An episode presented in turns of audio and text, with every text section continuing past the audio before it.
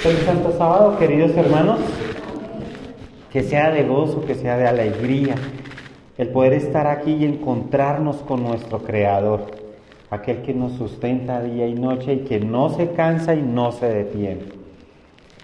Qué alegría poder estar otra vez con ustedes y que podamos en este momento trazar palabra del Señor para que nos dé de esa fortaleza que necesitamos cada día. Bueno, Gálatas 4, un libro muy interesante donde Pablo utiliza una metáfora para que nosotros podamos entender y comprender el futuro.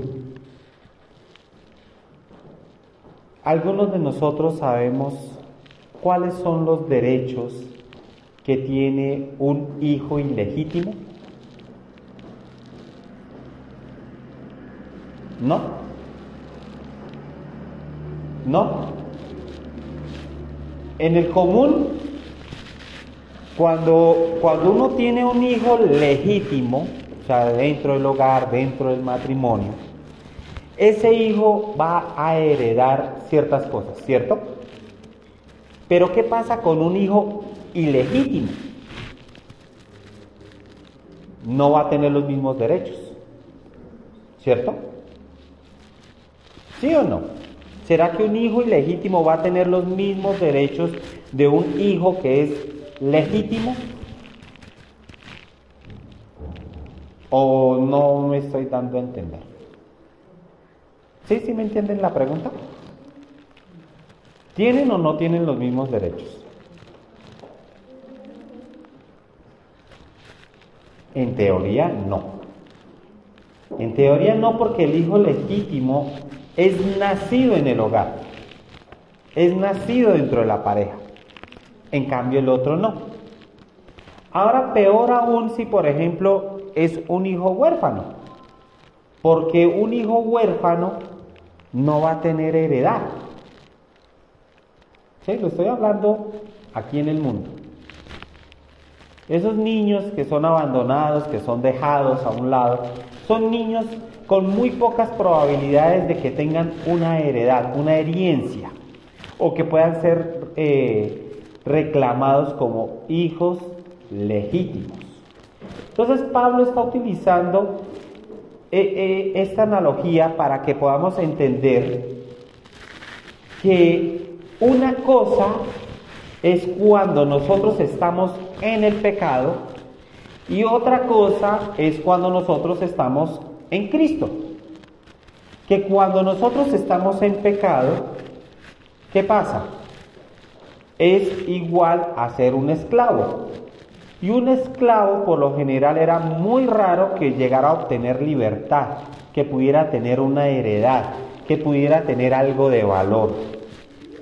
Pero Pablo aquí nos está diciendo de que por la gracia del Señor, ya que no somos esclavos, no somos huérfanos y que no somos hijos ilegítimos, sino que llegamos a ser hijos de Dios. Pero hay algo muy curioso en estos siete versículos que leímos de Gálatas 4 y se encuentra casi en toda la mitad de ese texto y es el versículo 4. Dice, pero cuando vino el cumplimiento del tiempo, Dios envió a su Hijo, nacido de mujer y nacido bajo la ley. Versículo 5. ¿Para qué? Para redimir a los que estaban bajo la ley, a fin de que recibiéramos la adopción de hijos. Es curioso, y yo no sé, queridos hermanos, si ahorita se están formulando la pregunta, ¿cuál tiempo? Dice, pero cuando vino el cumplimiento del tiempo, ¿cuál tiempo? ¿Será que ese tiempo ya estaba predestinado? ¿Ya se había predicho según las Santas Escrituras? Sí. Dice la hermana Elena de White, en El deseo de todas las gentes, eh, hay un escrito en la Review and que en el concilio celestial, cuando Adán y Eva cayeron en pecado, se decidió la fecha y la hora cuando Cristo había de venir por primera vez. ¿Para qué? ¿Para qué venía Cristo? Para saldar una deuda. Para pagar una deuda que nosotros debíamos pagar, ¿cierto? Y esa decisión se empezó a reflejar en una promesa preciosa que está en Génesis 3.15. Todos la conocemos, ¿cierto?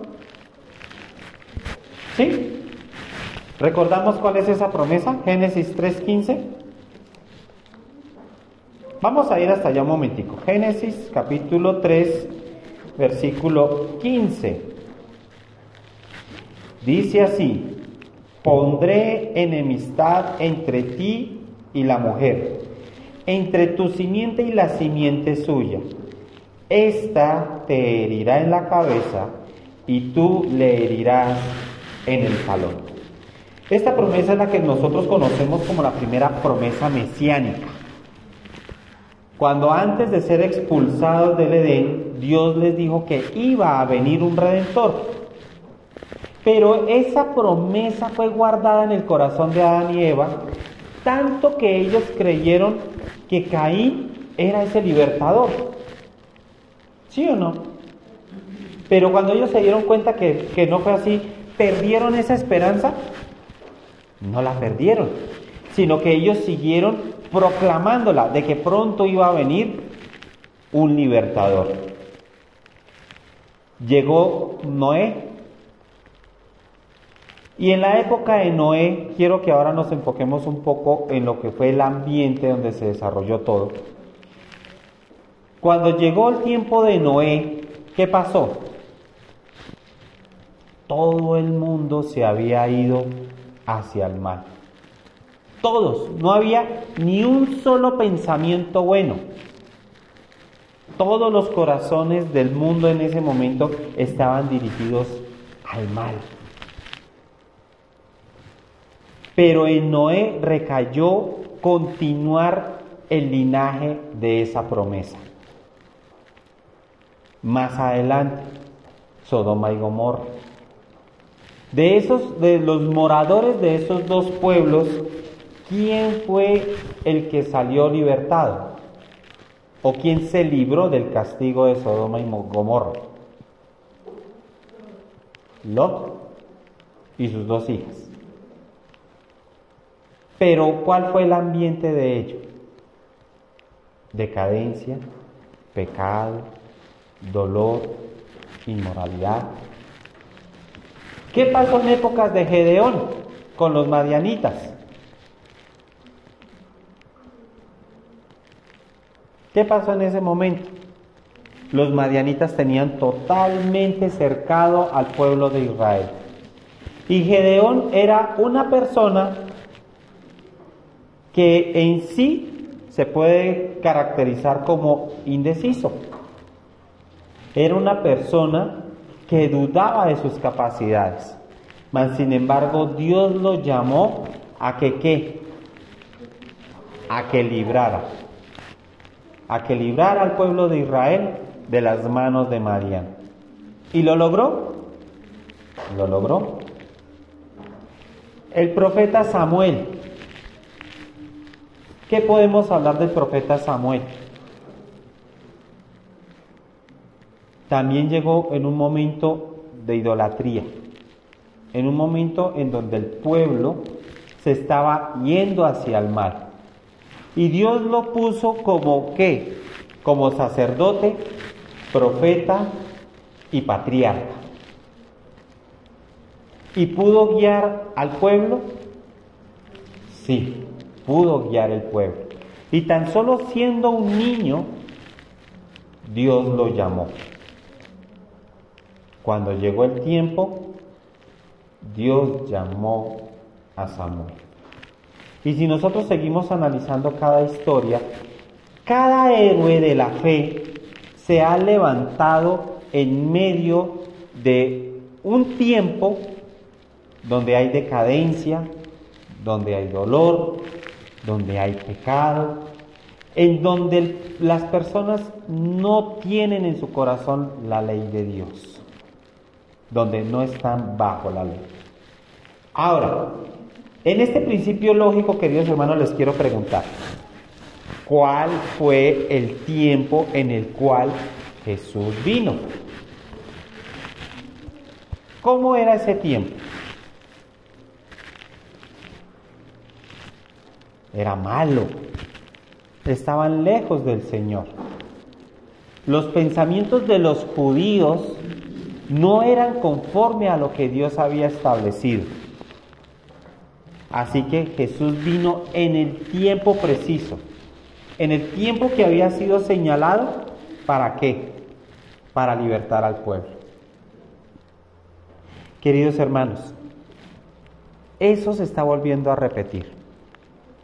Y nosotros somos conscientes que lo que estamos viviendo a nuestro alrededor no son quizás las mejores épocas que cuando, por ejemplo, mis contemporáneos y yo fuimos niños. Yo a veces me pongo a pensar que cuando era niño yo no veía tantas cosas que se ven hoy en día. Yo digo que de pronto si se veían uno no se enteraba. O eso sí, pasaba uno desapercibido en ese tipo de situaciones. Pero en mi vida y en cada uno de ustedes, Cristo Jesús llegó en el momento preciso, llegó en el tiempo que se había que pronosticado. Y pronosticado o se había definido por parte de quién? Por parte del Padre. Si nosotros vemos en el libro de Gálatas, dice que es el Padre quien define el tiempo correcto, el momento en el cual han de suceder las cosas. Ahora, ¿cuál es tu tiempo? ¿Creemos en los tiempos del Señor? ¿Estamos esperando en esos tiempos? Hoy el mundo se está sumergiendo y veo, no sé, en cosas tan, tan tremendas, en donde nuestros, nuestros líderes, no estoy hablando líderes eclesiásticos, sino nuestros líderes, eh, ¿cómo le diríamos? Nuestros gobernantes no tienen ni el más mínimo respeto por la ley del Señor. Y a mí me sorprende que ni siquiera aquellos altos mandos, eh, que supuestamente su labor es hacer cumplir la ley, me doy a entender de que ellos solamente ven es una ley que no es de Dios y que ellos creen que es tan fácilmente llegar y olvidar y dejar a un lado. Me aterra el hecho de que eh, hayan, por ejemplo, generales subcomandantes que promueven abiertamente el lesbianismo, la homosexualidad, que promueven abiertamente el violar la ley del Señor, no tener en cuenta el día sábado, su día de reposo. Y cuando vemos eso nos preguntamos, pero Señor, ¿cuándo va a ser ese tiempo en el que tú has de venir? ¿Cuándo nosotros pasaremos de ser los esclavos de este mundo a ser los hijos legítimos de un Dios que es lleno de amor. Pensemos por un momento en las profecías.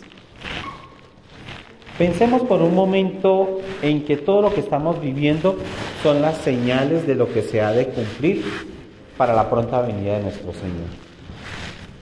Y meditemos en que este es el momento para nosotros en que ese tiempo se cumplió. Así como yo les resaltaba en el Antiguo Testamento, cada líder, cada héroe de la fe, en un tiempo específico Dios los levantó. Dios ahora nos ha levantado a cada uno de nosotros, los que estamos acá, los que me escuchan. Nos ha levantado para poder ser luz al mundo. Y es increíble que cuando el Señor Jesús vino, Él fue un punto notorio en un vasto campo negro. Yo no sé si ustedes han tenido ese ejercicio y es hasta llamativo. Bueno, aquí no lo podemos hacer. Hay, hay un ejercicio, eh, a mí me lo hicieron desde el área de la psicología, entonces yo sé que la hermana Jimena aquí dirá si es o no es así. Y el ejercicio se trataba de que me colocaban una hoja totalmente en blanco, pero le colocaron un pequeñito punto negro. Y entonces le preguntaban a uno, ¿y qué es lo que ves? No sé por qué ahí sí como que la vista de uno, de uno se agudiza y ve el, el punto negro. Uno dice, ahí está el punto negro. Si es. ¿Y cuáles son los efectos en la personalidad del, una prueba? Exacto. Entonces, para aquellos que hemos caído en esa respuesta de que vemos primero el punto negro, eso quiere decir que somos personas que percibimos de primera mano los problemas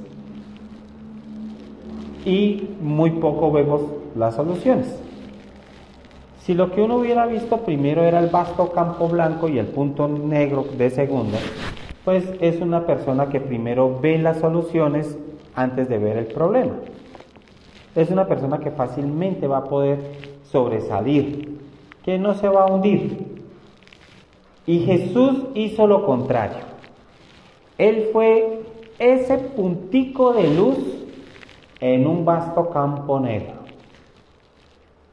Ahora nosotros, queridos hermanos, somos ese puntico blanco en un vasto mundo negro. Y Dios nos ha llamado a su tiempo para que seamos hijos de Dios. Pero ahora nace la pregunta. Y quiero que veamos, queridos hermanos, que cómo yo puedo ser ese punto blanco en un mundo negro. ¿Cómo podré ser yo esa luz que Dios está esperando que sea? No es coincidencia y pues escuchando al hermano Fernando, en la lección de esta semana hablaba de algo que nos es un poco difícil de comprender, es un poco difícil de llevar y es adorar. La adoración nosotros ya sabemos que se aplica en muchos conceptos de nuestra vida. La forma como hablamos, la forma como nos expresamos, la forma que como pensamos. Pero me llama la curiosidad que cuando el Señor dice que quiere cuidarnos, hay algo muy importante que se resalta sobre todo. Él nos hizo con manos, oídos, pies, tenemos órganos que hacen que nuestro cuerpo funcione. Pero el Señor hay algo de todo eso que quiere cuidar más que cualquier otra cosa. ¿Y qué creen que es? Nuestra mente. El centro de la adoración, queridos hermanos, está en la mente. Cuando nosotros cuidamos nuestra mente, nosotros podemos llegar a entender lo que es la adoración. Y lo que yo les comentaba en la mañana, yo no niego el hecho de que nosotros tengamos sentimientos, sino que a veces no podemos dejar que esos sentimientos ganen a, los motivos, las razones, las causas, los porqués podemos adorar a Dios. Nosotros podemos estar navegando en la plena oscuridad sin remos, pero cuando sabemos y sentimos que el poder de Dios está a nuestro lado, nosotros podemos lograr cualquier cosa, ¿cierto? Nosotros podemos ser más que vencedores, dice la palabra del Señor. Pero ¿cómo mantener ese pensamiento? Ese es el detalle. Y es mediante la alegría. Si nosotros nos ponemos a detallar, el Señor cada día lo que nos obsequia es alegría. ¿O quién aquí está triste por vivir? Por estar vivo. Nadie, ¿cierto? Yo creo que sentimos gratitud por el Señor por darnos un día de vivir. Eso es alegría. Ahora, ¿quién está triste por comer un plato de comida que le gusta? Nadie. Todos somos dichosos, contentos, alimentándonos de lo que nos gusta. ¿Cierto? Ahora, ¿quién está triste, por ejemplo, por respirar?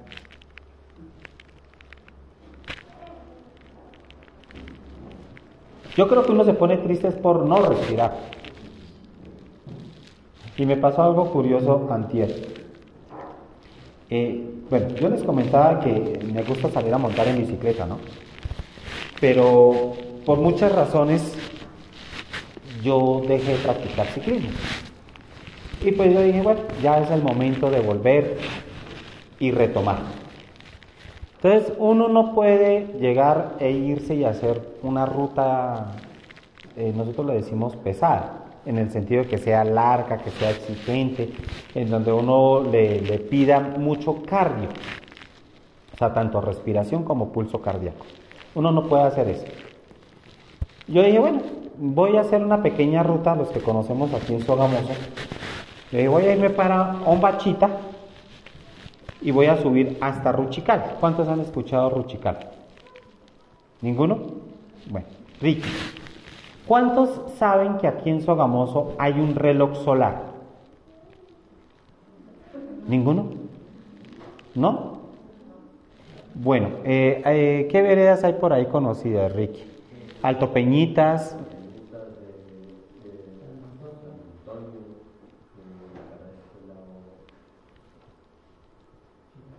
No, va para allá. Es para allá, para los lados de mi casa. No, ahí, ahí, uno puede llegar a Alto Peñitas y puede llegar a la otra, la, otra vereda que va para Monguí. Bueno, esa sí la sabemos, ¿no? Sí conocemos esas partecitas. Bueno, entonces, es uno en bicicleta para llegar a esos lugares.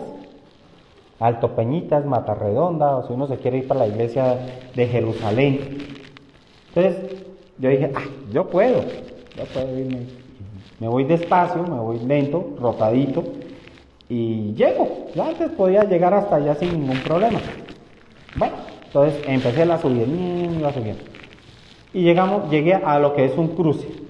El cruce de carreteras es para uno poder llegar a la Virgen de Alto Jiménez, la Virgen que está a la entrada de Morcá, o ya uno arranca para arriba, para Ruchica. Vámonos para arriba. Y hay dolor. No pude llegar. no pude llegar ni a la mitad del camino. claro, yo empecé que ya no podía ni respirar. Lo que nosotros decimos ya me dio la pálida. Y llegué a mitad de camino y yo dije, ¿y ahora qué hago? Si estoy a mitad de sendero, no llevaban sino por ahí como unos 35 minutos nomás de subida. Dije, ah, bueno, cambiemos la ruta. Pero me puse triste por un lado porque yo antes podía llegar hasta allá. Y ahora pues por mi estado de físico no podía. Y me tocó cambiar los planes. Yo creo que esos son los momentos en los cuales uno se entristece y uno dice, caramba, por no poder respirar mejor. Pero el Señor nos regala alegrías. Porque yo decidí cambiar esa ruta y me fui hasta un lugar que la, la llaman la Casa de la Papa. Y después me fui, ojo, no me vayan a malinterpretar, a un sitio que llaman La Guarapera. ¿Sí? Ya lo tomaron más. Eh, caramba. Ahí, cogí fuerzas. pero eh, lo que a mí me alegró ahí es el campo. Poder ver esa hermosura de paisajes que hay por ese lado me llena de alegría. Por eso a mí me gusta harto salir a montar en bicicleta a la montaña, porque puedo uno sentir la presencia del Señor en toda su creación. alegrías. Eso es lo que Dios nos regala, alegrías bajo sus manos, bajo lo que Él ha dejado. Pero entonces ahora, ¿cómo yo puedo cultivar mi mente para que esté fuerte? Para el tiempo que es el indicado por el Señor, para el tiempo en el cual Dios me llame, y no de caer en este mundo lleno de oscuridad y tristeza. Queridos hermanos, el Señor nos ha dejado en un libro que lo estamos estudiando, y ustedes dirán, ay, usted no sale ahora de ese libro.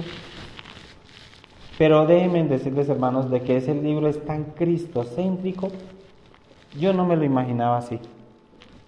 Y quiero compartir con ustedes siete alegrías en el libro de Apocalipsis.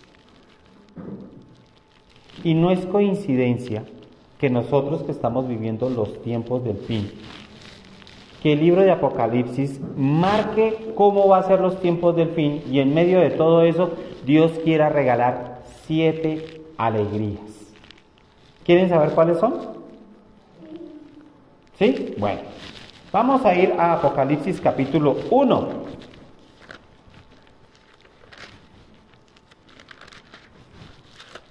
Apocalipsis 1,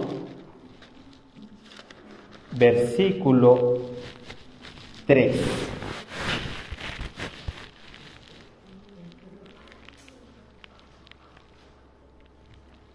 ¿Lo tenemos? Dice así. Alegres, felices. Acordémonos de que la palabra bienaventurado traduce eso. Alegres alegres, felices, contentos. ¿Quiénes? Aquellos que leen y aquellos que oyen las palabras de esta profecía y guardan las cosas en ella escritas, porque qué?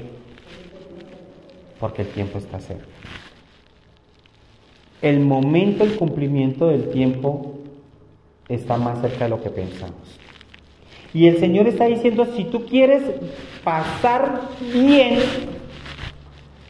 este momento de prueba, ¿qué tienes que hacer para ser feliz? Leer y escuchar las palabras. Leer y escuchar las palabras. ¿Las palabras de qué? De Dios, de este santo libro. Cuando nosotros leemos y escuchamos, nosotros podemos llevar en nuestra mente ese bonito recuerdo. Y cuando nosotros estamos pasando una tribulación, así como lo decíamos hoy, eh, uno de los votos de los conquistadores lleva un himno en tu corazón. También uno puede llevar versículos. Y en el momento de esas pruebas, de esas necesidades, una promesa puede llenarle a uno de tanta fortaleza, queridos hermanos, que uno se olvida totalmente del problema. Yo ya les comenté aquí la experiencia de cuando tenía una serie de dificultades y me sentía desesperado, no hace mucho. Y yo le clamé al Señor y Él me respondió al día siguiente cuando apenas me desperté con un himno. Nunca desmayes que en el afán.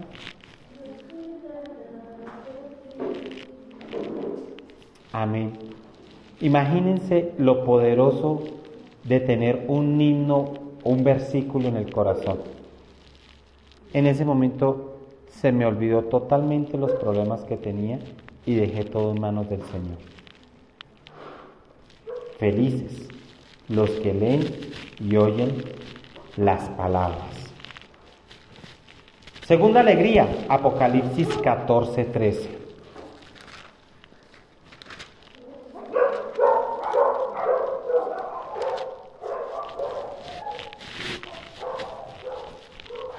Fijémonos que estas bienaventuranzas siempre están dentro del contexto de cuando el pecado está en su más alto punto y Dios está haciendo su obra.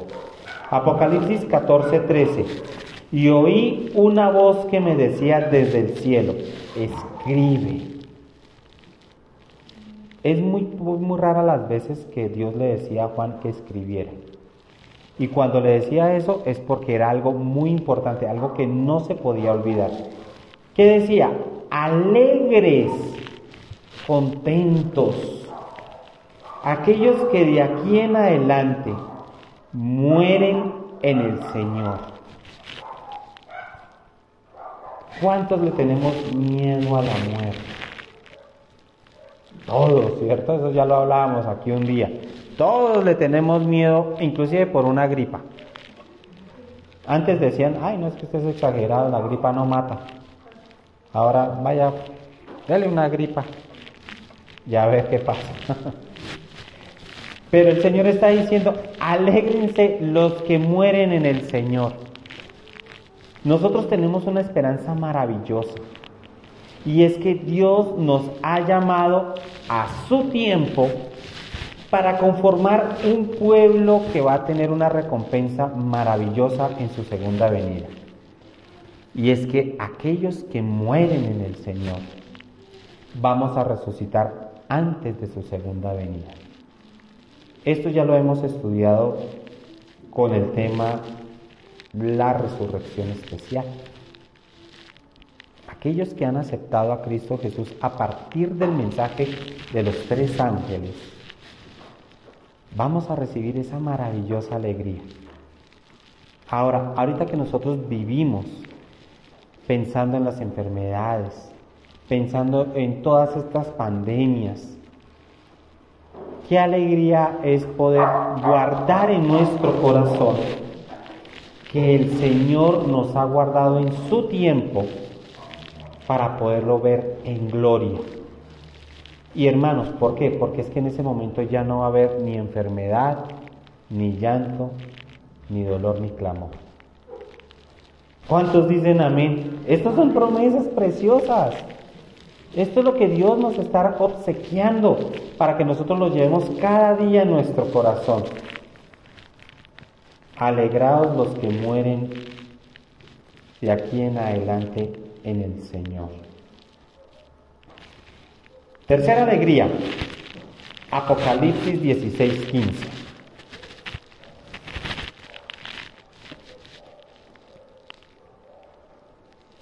Dice así, yo vengo como ladrón.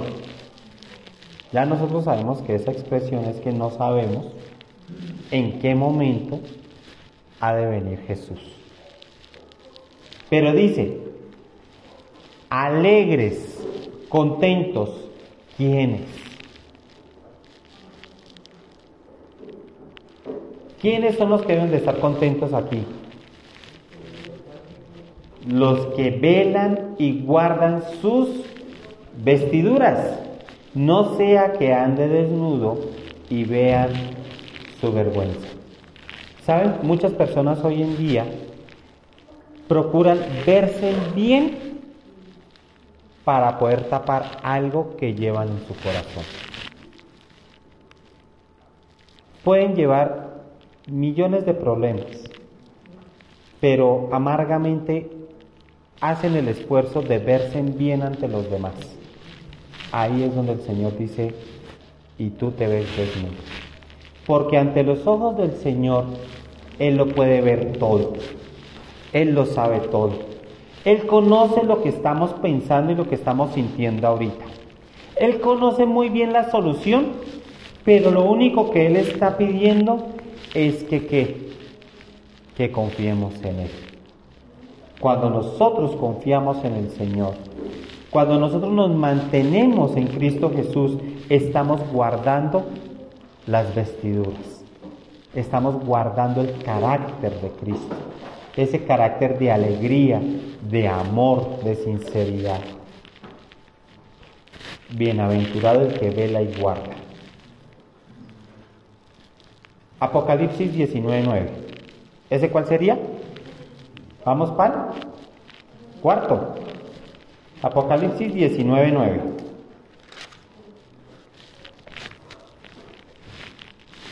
Otro llamativo, interesante, dice, el ángel me dijo, escribe que bienaventurados los que son llamados a qué? A la cena de las bodas del Cordero. Y me dijo, estas son palabras verdaderas del Señor. ¿Podemos nosotros algún día de nuestro camino tener la duda de que si nosotros somos dignos de estar en la patria celestial? Yo creo que a muchos se nos ha cruzado. ¿Será que de verdad yo he sido llamado para estar en la Nueva Jerusalén? ¿O será que yo de pronto me voy a ver allá en la zona, en la cena del Cordero? Hay algo muy hermoso y es que Dios nos está diciendo, no lo dudes. El problema del ser humano en que no se cumplan las promesas del Señor es la duda. Y el Señor aquí en este, al finalizar el versículo, dice, estas palabras son verdaderas del Señor. O sea, que el Señor, si en algún momento, que no es así, Él dijera, esta promesa la voy a dejar a un lado para que se cumpla esta, Él la cumplirá. El gran detalle de nuestro amor, del amor que Dios nos da, es que Dios no deja promesas sin cumplir. Todas, desde Génesis hasta Apocalipsis, todas las promesas que están ahí, Dios las va a cumplir. Pero aquí en esta el Señor está diciendo, no dudes, porque verdaderamente yo la voy a cumplir. Y tú vas a estar, nosotros vamos a estar en las bodas del Cordero. Así que no dudemos, sigamos adelante, sigamos recibiendo las alegrías que el Señor nos está entregando cada día, porque vamos a estar en las bodas del Cordero. Siguiente alegría. Apocalipsis. Y es la próxima, esta en Apocalipsis 20, versículo 6. Apocalipsis 26.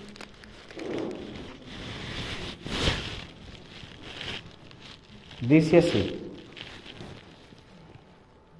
bienaventurado y santo el que tiene parte en la primera resurrección. La segunda muerte no tiene poder sobre estos, sino que serán sacerdotes de Dios y de Cristo y reinarán con Él mil años. Amén.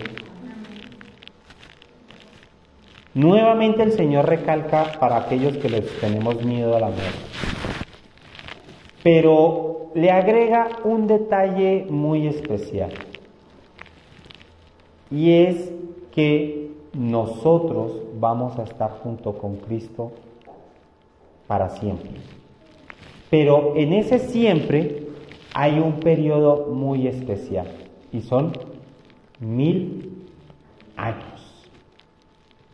La sierva del Señor dice que aquellos que mueren en Jesús, que de pronto fueron niños, cuando lleguemos al cielo, esos mil años van a ser para qué creen?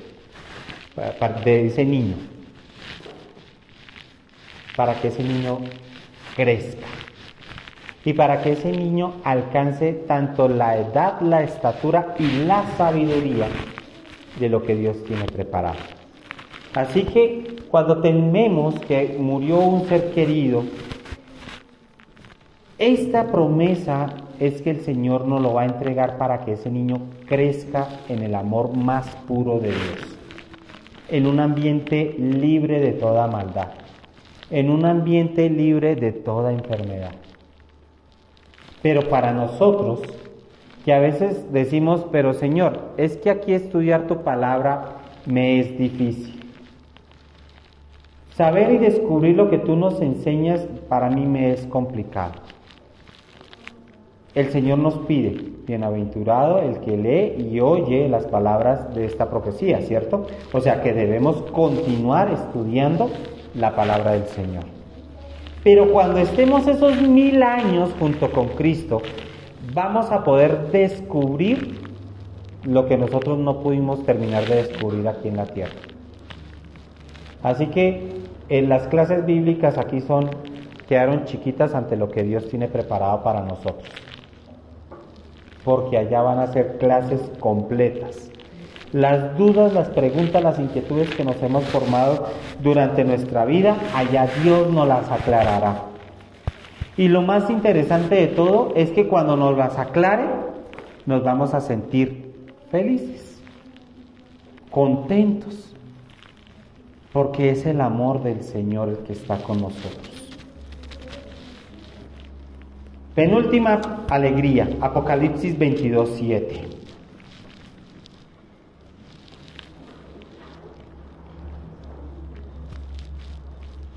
Dice, vengo pronto, estas son palabras de Jesús, vengo pronto.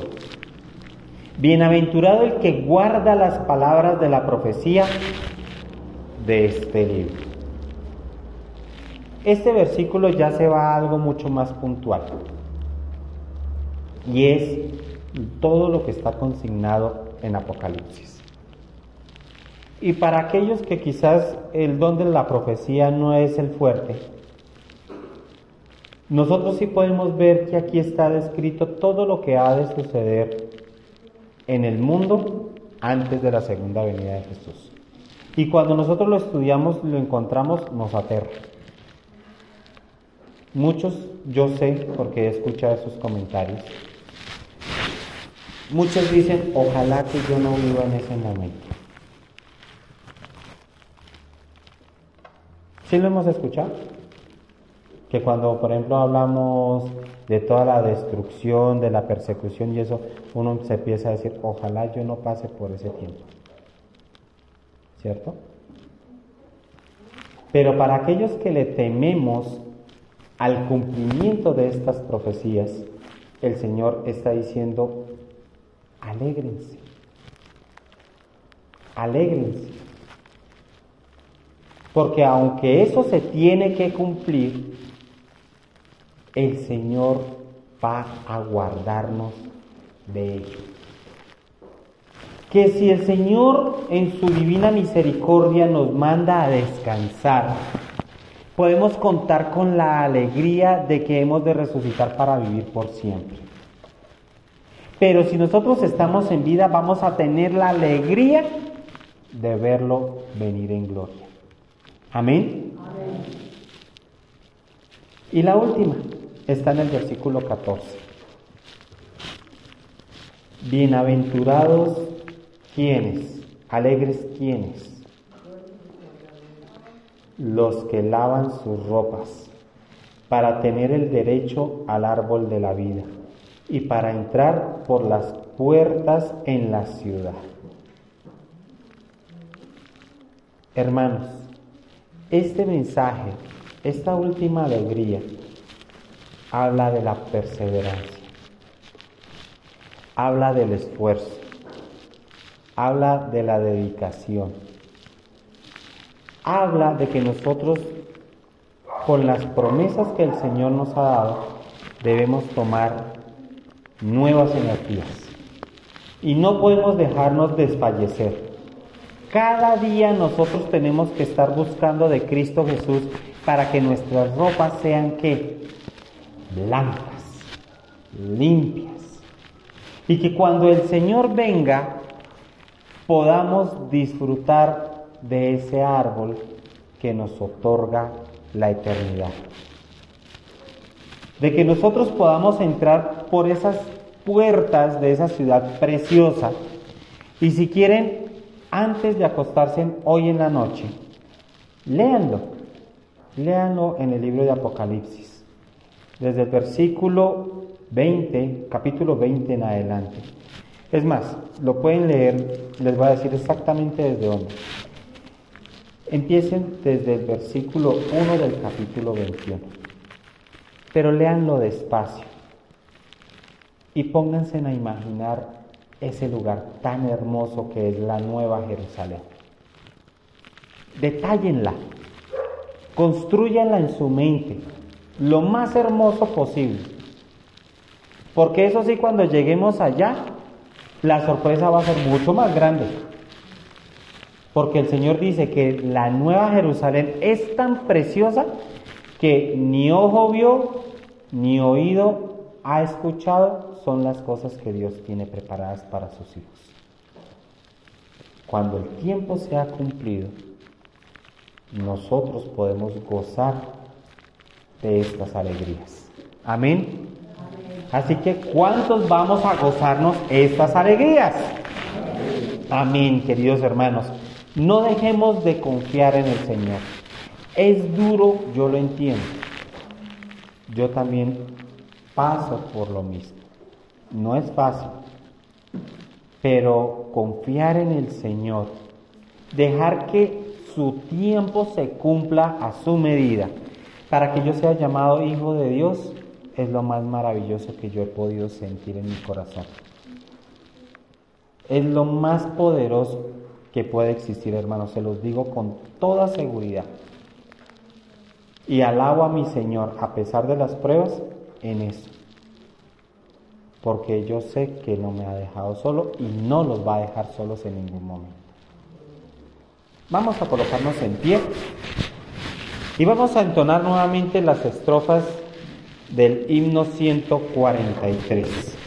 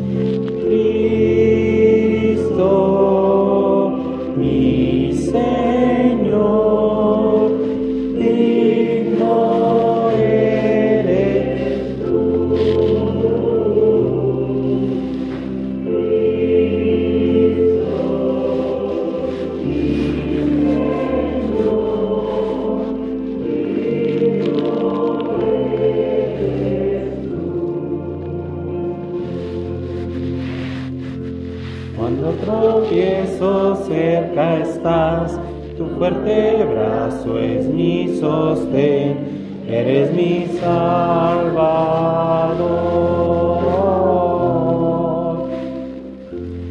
Cuando regreses triunfador, llévame salvo a tu mansión, contigo venceré.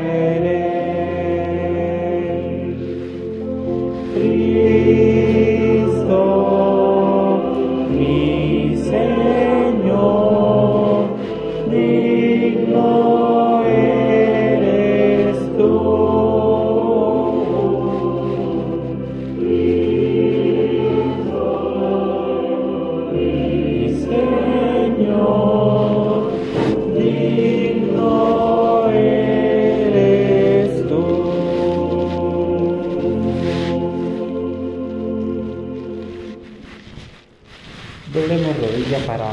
Nuestro Señor.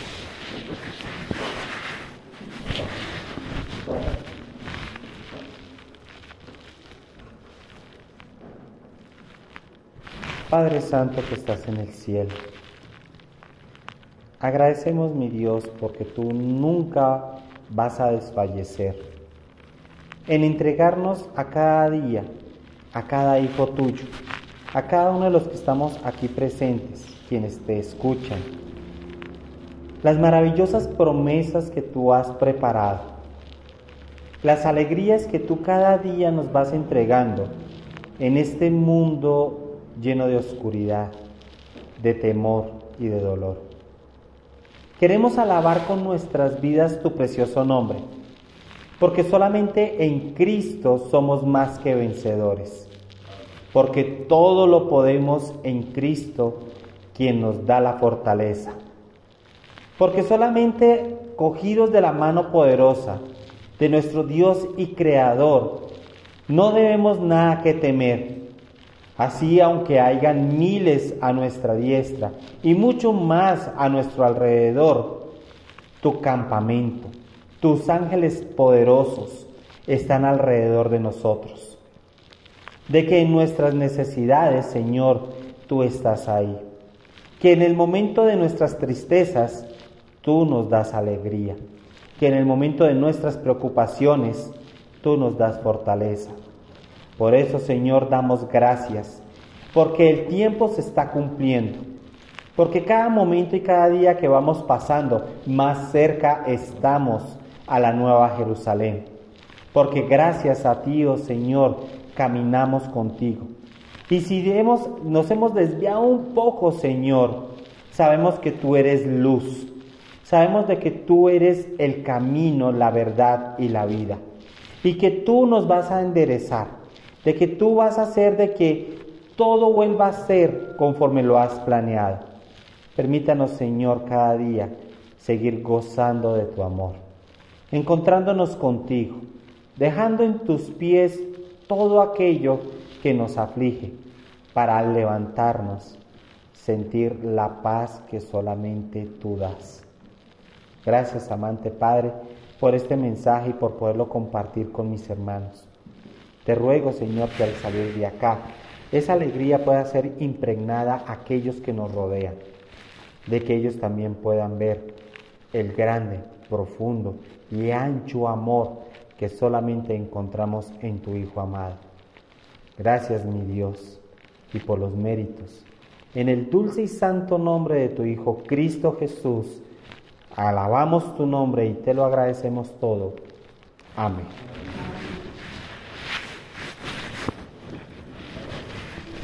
Hermanos, Dios les bendiga. Que tengan un delicioso almuerzo y entonces los esperamos aquí en horas de la tarde. Que Dios les guarde.